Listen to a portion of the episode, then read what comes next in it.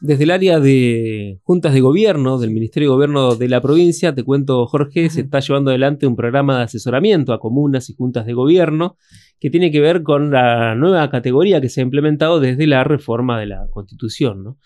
Claro. Este, bueno, y es por eso que nos comunicamos y le agradecemos este, este tiempo al señor José Bantar, también colega, periodista, sí, eh, director de juntas de gobierno, que está en comunicación con nosotros.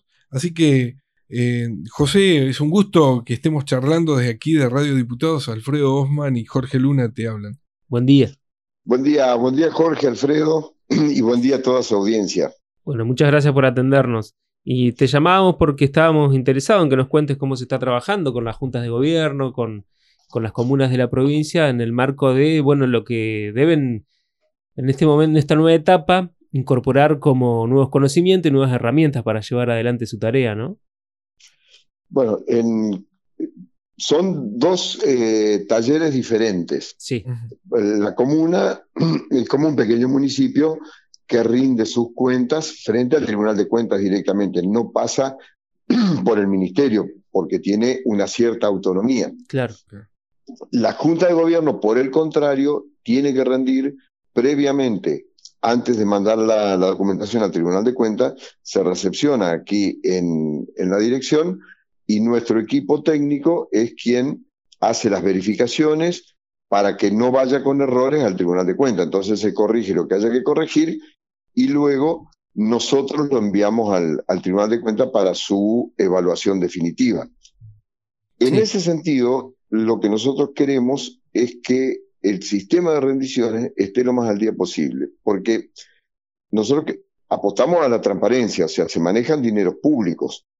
Entonces, lo ideal es que todo todo lo que sea el gasto y el manejo de los fondos que se le proveen a las juntas de gobierno sea lo más transparente posible. Y de la forma en que se hace transparente es con las rendiciones.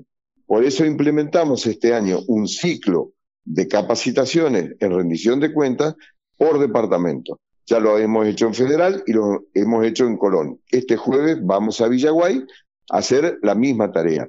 Y los resultados han sido fantásticos. O sea, quienes estaban atrasados ya presentaron un cronograma para actualizarse y todos los equipos técnicos de las juntas de gobierno han concurrido a los talleres para poder adquirir los conocimientos necesarios para que no sea dificultoso, porque muchas veces la dificultad es por no saber cómo se procesa técnicamente una rendición de cuentas. Y son errores que son subsanables absolutamente, con un poco de atención y con una cuestión técnica. Claro. Así que nuestro equipo está dispuesto a llevar adelante este taller durante todo el año.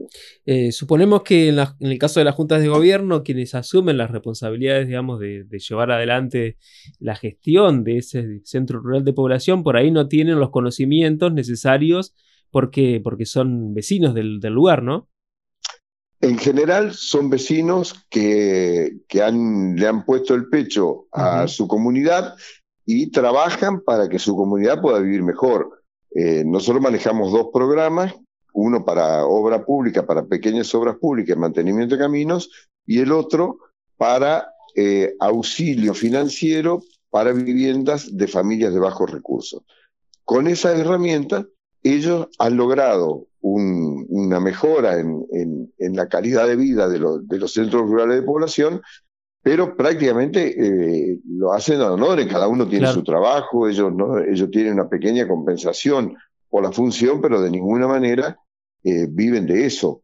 Cada uno tiene su trabajo y convive con los vecinos en esos pequeños centros rurales, con lo cual todos los días se ven. Así que eh, realmente es saludable que haya todavía vecinos que tengan esa voluntad y para nosotros lo mejor que podemos hacer es darle todas las herramientas técnicas para que su desempeño pueda ser lo mejor posible. Claro, José, esto tiene que, lo relaciono ¿no? con esta reunión de planificación de trabajo que se realizó en Gualeguay, eh, de conservación denominada en conexiones productivas. Eh, ¿Nos podés explicar un poquito en qué consistió? ¿Cuál es el desarrollo?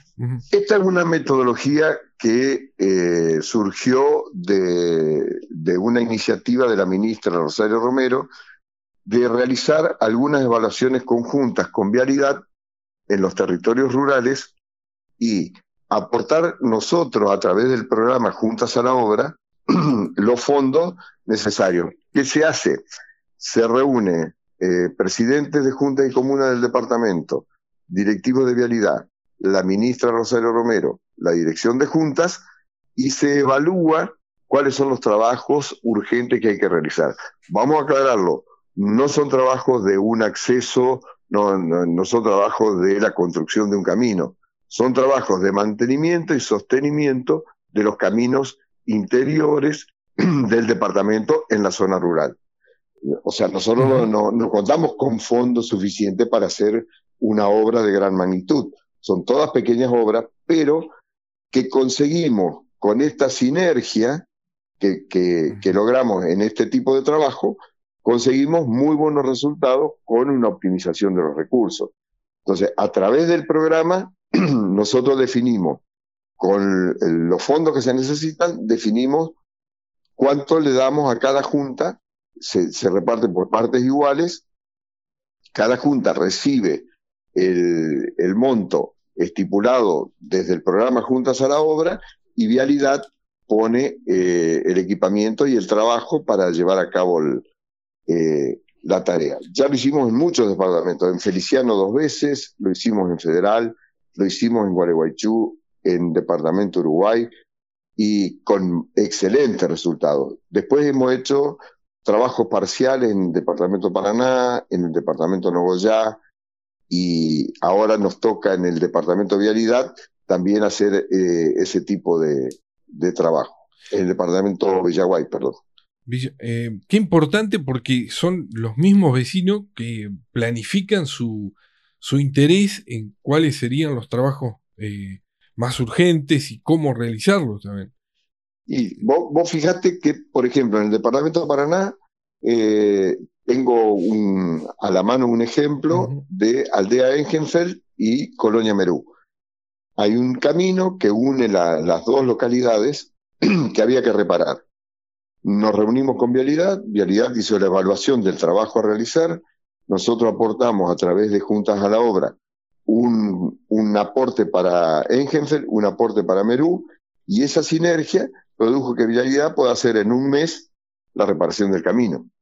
Eh, es una forma muy novedosa que encontró la ministra de, llevar a cabo tareas conjuntas y optimizar los recursos que siempre son magros, digamos, siempre nos faltan recursos, siempre eh, nosotros necesitamos el mayor presupuesto permanentemente porque incluso en un país con, con una realidad inflacionaria como la que tenemos en este momento, es muy complicado gestionar. Claro. Mantenimientos de caminos, entonces, una de las demandas más importantes de, las juntas de gobierno, los centros rurales de población. Vivienda puede ser otro, también mencionabas algunos planes de vivienda. Sí, nosotros lo que tenemos es un plan de eh, asistencia. En este momento es para eh, cada familia que lo necesita, se gestiona. El programa se llama Milevitas y son 150 mil pesos en materiales que la Junta tiene que proveerle al vecino, el vecino brinda su conformidad cuando recibe los materiales y la mano de obra o la pone la Junta o la pone la familia o lo hacen en conjunto, pero eh, es un sistema de trabajo comunitario. La familia, las familias de estos centros rurales de población, en algunos casos, viven todavía en viviendas precarias. ¿Cómo es la situación? Sí, la idea es que, eh, por ejemplo, eh, si necesitan hacer una habitación y un baño, eh, más o menos con eso se la arreglan.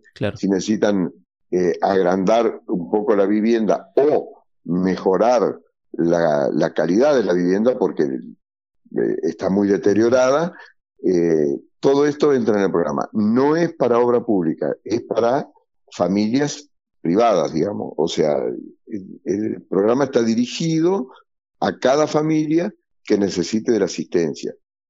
Una, una junta, por ejemplo, que es un, ejemplo en eso, eh, la verdad me saco el sombrero de cómo trabaja con los Milevitas porque hace rendir esos 150 mil pesos de una manera extraordinaria y, y además lo, lo, publica todo el tiempo los avances de obra, es la Junta de Colonia Viraló, en, en Departamento de La Paz, es una junta muy chiquitita, pero que ha ido construyendo viviendas con este sistema eh, viviendas muy pequeñas y muy precarias para familias que es una zona eminentemente rural, no, tiene un casco urbano. El, problema mayor de ellos son los caminos, porque tienen muchos kilómetros de camino para mantener. No obstante, van gestionando este programa Milevitas y han ido construyendo viviendas dentro de lo que es el, el centro cívico de la Junta, digamos, donde está el, la Junta con su sede, con su galpón, con su predio verdaderamente eh, es un ejemplo ver cómo trabaja esa Junta de Gobierno. Eh, te pregunto, José, una pregunta más bien personal. ¿Qué es lo que te ha enriquecido vos en lo personal de estar trabajando en esta tarea, estar en contacto con, con, la gente que vive en las zonas rurales de la provincia, que sabemos que cada vez son menos, ¿no? Que cada vez queda menos gente en el campo, pero vos, ¿qué, qué te ha enriquecido en lo personal? Mira, en lo personal, yo ya me había ido a vivir a una junta de gobierno. Sí. A la picada. Sí, sí. O sea que empecé a descubrir también eh, otra, otros lugares uh -huh. que hay para vivir en, en la provincia. Eh, la provincia, te voy a hacer una pequeña corrección. Sí. El 30% de la población de la provincia vive en centros rurales de población. Hay una distribución excelente. Uh -huh. eh, en esta provincia de la población. ¿No hay un Esto, éxodo hacia las ciudades, vos consideras? Eh, hay un éxodo que es lo que nosotros tratamos de evitar, por eso eh, el gobernador tomó la decisión, una decisión política extraordinaria, de cumplir el mandato constitucional del pase a comuna de las juntas de gobierno. Eh, la junta es una, una figura que va a tender a desaparecer con los años, tal cual como pasó en Santa Fe y como pasó en Córdoba.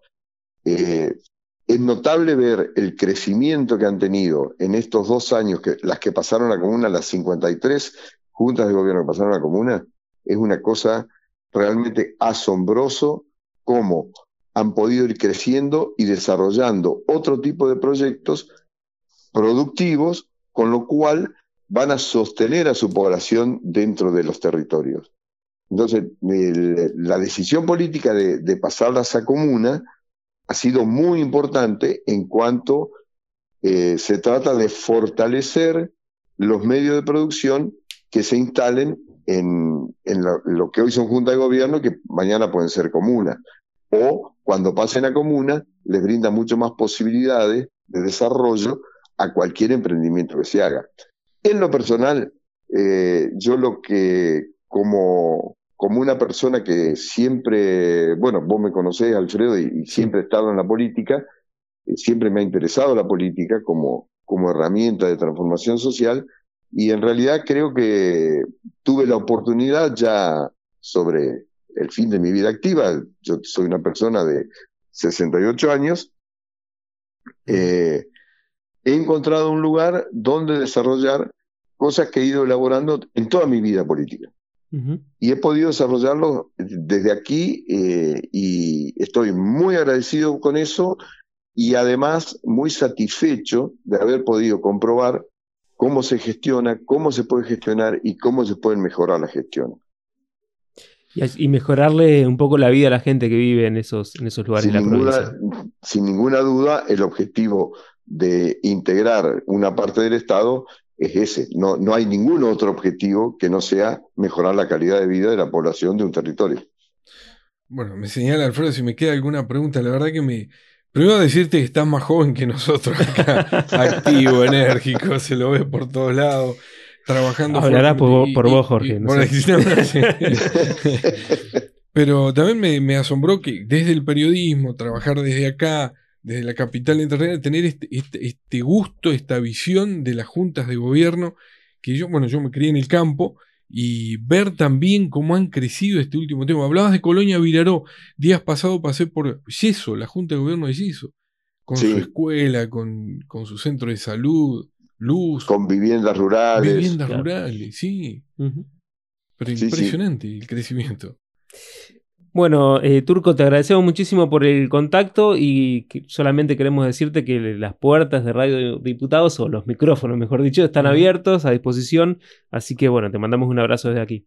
Muchas gracias a ustedes por ocuparse de la temática, porque nosotros necesitamos que, que se haga visible eh, esta situación de, que existe en la Junta de Gobierno, que existe otra forma de vivir en la provincia a las cuales el Estado asiste permanentemente y, al gobierno en particular le interesa mucho el desarrollo de estos territorios.